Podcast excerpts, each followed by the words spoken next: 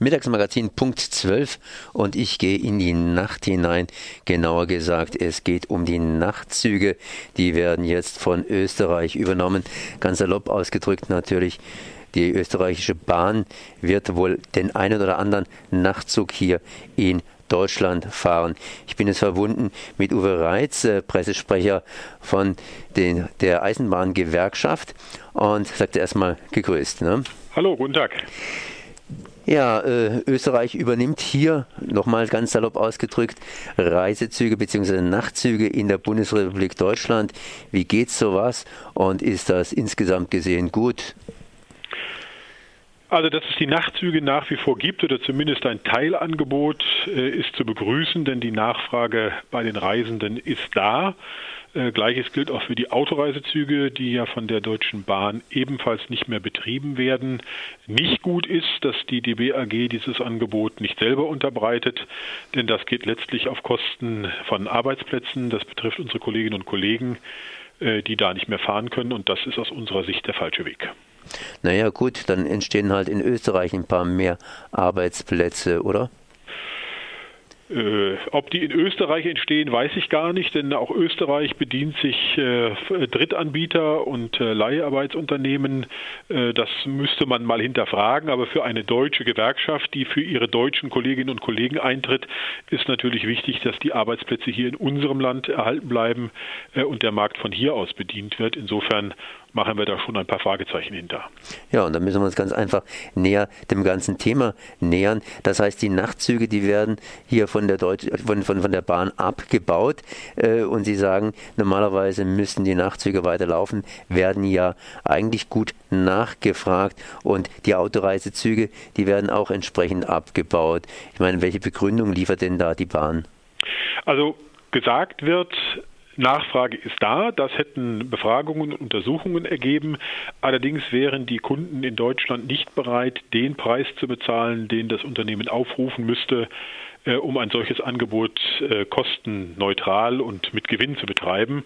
Also man hätte dort Preise aufrufen müssen, sagt das Unternehmen, die von den Kunden nicht bezahlt werden. Und wenn man die Nachfrage dann nicht hat, dann stellt man das Angebot ein. Das ist eine rein betriebswirtschaftliche Rechnung. Äh, ob das wirklich so sein muss, das kann man hinterfragen. Äh, unser Ansinnen, unser Anliegen ist eigentlich zu sagen, wenn es in Deutschland allein nicht funktioniert, äh, die Märkte in Europa sind ja ähnlich aufgestellt, sinnvoll wäre ein europäisches Angebot, äh, denn die Nachtzüge verkehren ja häufig über Grenzen hinweg. Warum macht das ein Unternehmen allein? Und äh, hadert dann mit Trassenpreisen und ähnlichem mehr in den, Aus, äh, in den anderen Ländern. Wenn man da ein einheitliches Angebot aller Bahnen hätte, könnte man das sicherlich dem Kunden entsprechend zu attraktiven Preisen anbieten. Ja, und äh, wir starten ja von Deutschland aus. Ähm, wie sieht es überhaupt aus mit diesem europäischen Angebot? Ich meine, momentan sind ja noch die Märkte weitestgehend auf der Schiene nationalisiert, obwohl die Österreicher hier in Deutschland auch entsprechend entsprechend äh, Schiene praktisch sich mieten können oder die Schweizer entsprechend Angebote machen können, um eben Verkehr zu organisieren. Und andere Staaten können das garantiert auch. Ich meine, da wäre doch irgendwo eine Zusammenarbeit möglich. Das heißt, die Bahn könnte auch in Frankreich oder umgekehrt irgendwas anbieten. Das heißt, die Grenzen sind ja zum Teil weg oder sind die wirklich noch so richtig da? Nein, die Grenzen sind weg und wir haben das ja den, bei den Nachtzügen und auch bei den Autoreisezügen gehabt, dass die Züge nach Frankreich und Italien gefahren sind, äh, dort die entsprechenden Ziele angefahren haben, also grenzüberschreitend unterwegs waren. Äh, das Problem für die Deutsche Bahn, so wird uns es zumindest dargestellt, äh, ist gewesen, dass sie zum einen äh, ja Trassenpreise bezahlen müssen. Das heißt, jeder Zug, der auf der Schiene rollt, muss für jeden Kilometer, den er äh, fährt, äh, eine Gebühr zahlen, anders als das häufig bei den Fernbussen beispielsweise der Fall ist, die ja völlig mautfrei fahren. Und diese Trassengebühr, äh, die ist ein Kostenfaktor, der in den vergangenen Jahren äh, deutlich angestiegen ist, weil so ein Sonderzug, das ist ja ein Nachtzug und ein Autoreisezug, der bringt natürlich den normalen Fahrplan ein bisschen durcheinander und äh, das hat man als Eisenbahnverkehrsunternehmen nicht so gerne, als Infrastrukturunternehmen, dass da die Fahrpläne durcheinander gebracht werden und da kann man natürlich, indem man die Trassenpreise anhebt, äh, versuchen, so ein Angebot ein bisschen an den Rand zu drängen. Zum anderen wird uns gesagt, dass die Löhne und Kosten in Deutschland einfach zu teuer wären Die Österreicher können das billiger, weil die zum einen äh, vom Staat bezuschusst werden. Da buttert der Staat Geld mit in den Autoreisezug. Und zum anderen bedient man sich, was das Personal betrifft, äh, Drittunternehmen, also arbeitet nicht mit eigenen Mitarbeitern, äh, sondern mit Fremdfirmen, die man sich anschauen muss, ob da alle Regeln und Vorschriften eingehalten werden und sie deshalb so billig anbieten können. Was schlagen Sie da vor? Ich meine, sollte da wirklich zu einer europäischen Lösung kommen, wäre ja eine europäische Gewerkschaft vielleicht da nicht mal so schlecht, die versuchen kann, hier auch gegenüber den Arbeitgebern entsprechend zu verhandeln.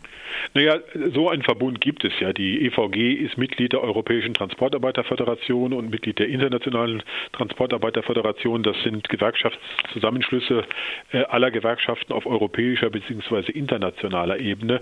Was fehlt, ist das Wollen derjenigen, die das anbieten. Die Bahn ist da sehr zaghaft, äh, weil man äh, guckt, dass man äh, nicht unbedingt den Interessen der Reisenden nachgibt, sondern halt schaut, was man verdienen kann, was ja ein legitimer Anspruch ist. Und wenn man sowas machen wollte, müsste ein Land die Initiative übernehmen und sagen, Freunde, lasst uns überlegen, können wir das nicht gemeinsam machen? Ja, wir können die Märkte bedienen. Es sind ja viele, die ins Ausland wollen, die nachts unterwegs sind, äh, da ließe sich mit Sicherheit was auf die Beine stellen. Äh, ob das Angebot der Österreicher in, in Deutschland jetzt Bestand haben wird, das müssen wir uns angucken, ob das wirklich so ist. Aber für uns sind da durchaus Nachfrage vorhanden. Ja, wir, ich selber fahre Motorrad und bedauere sehr, dass es den Autoreisezug nicht mehr gibt, weil das immer eine tolle Gelegenheit war, relativ schnell und einfach über Nacht dahin zu kommen, wo man hin will. Äh, das höre ich aller Orten von Kollegen und Freunden auch. Also die Nachfrage ist da. Es ist eine Frage des Preises. Preises. Und das kann man nur steuern, meinen wir, wenn sich alle, die daran Interesse haben, zusammentun und gucken, gemeinsam ein attraktives Angebot auf die Beine zu stellen. Da scheint es aber im Moment noch so ein bisschen am Wollen zu fehlen.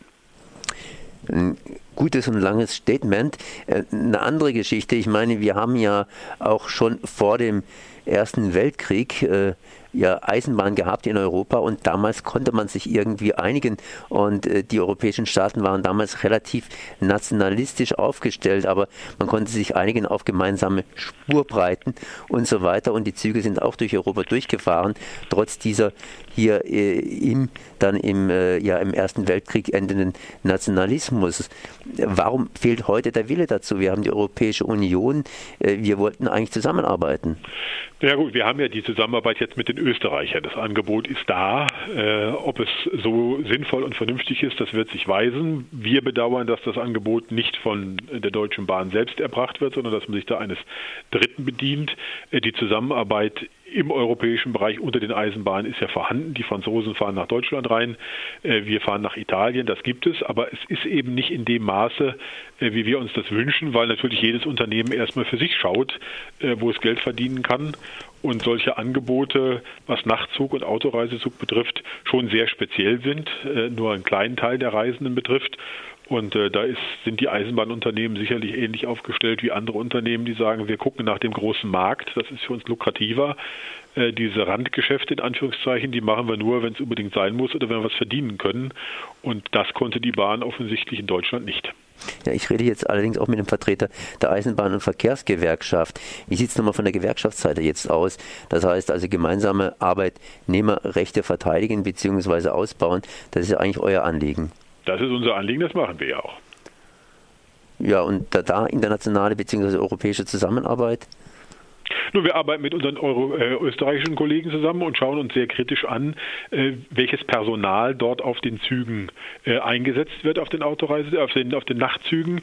Äh, es gibt europäische Vorschriften, was Arbeitsrichtlinien betrifft, Arbeitszeiten betrifft, wie lange die Kollegen außerhäusig äh, übernachten dürfen, wie viele Stunden sie tatsächlich arbeiten dürfen. Das gucken wir uns sehr kritisch an und wenn wir feststellen, äh, dass es dort Verstöße gibt, dass das nicht eingehalten werden kann, dann werden die österreichischen Kollegen und wir gemeinsam dagegen angehen und das unterbinden. Also die Zusammenarbeit ist da. Wir sind da sehr kritisch, äh, weil wir das äh, unseren Kolleginnen und Kollegen auch schuldig sind.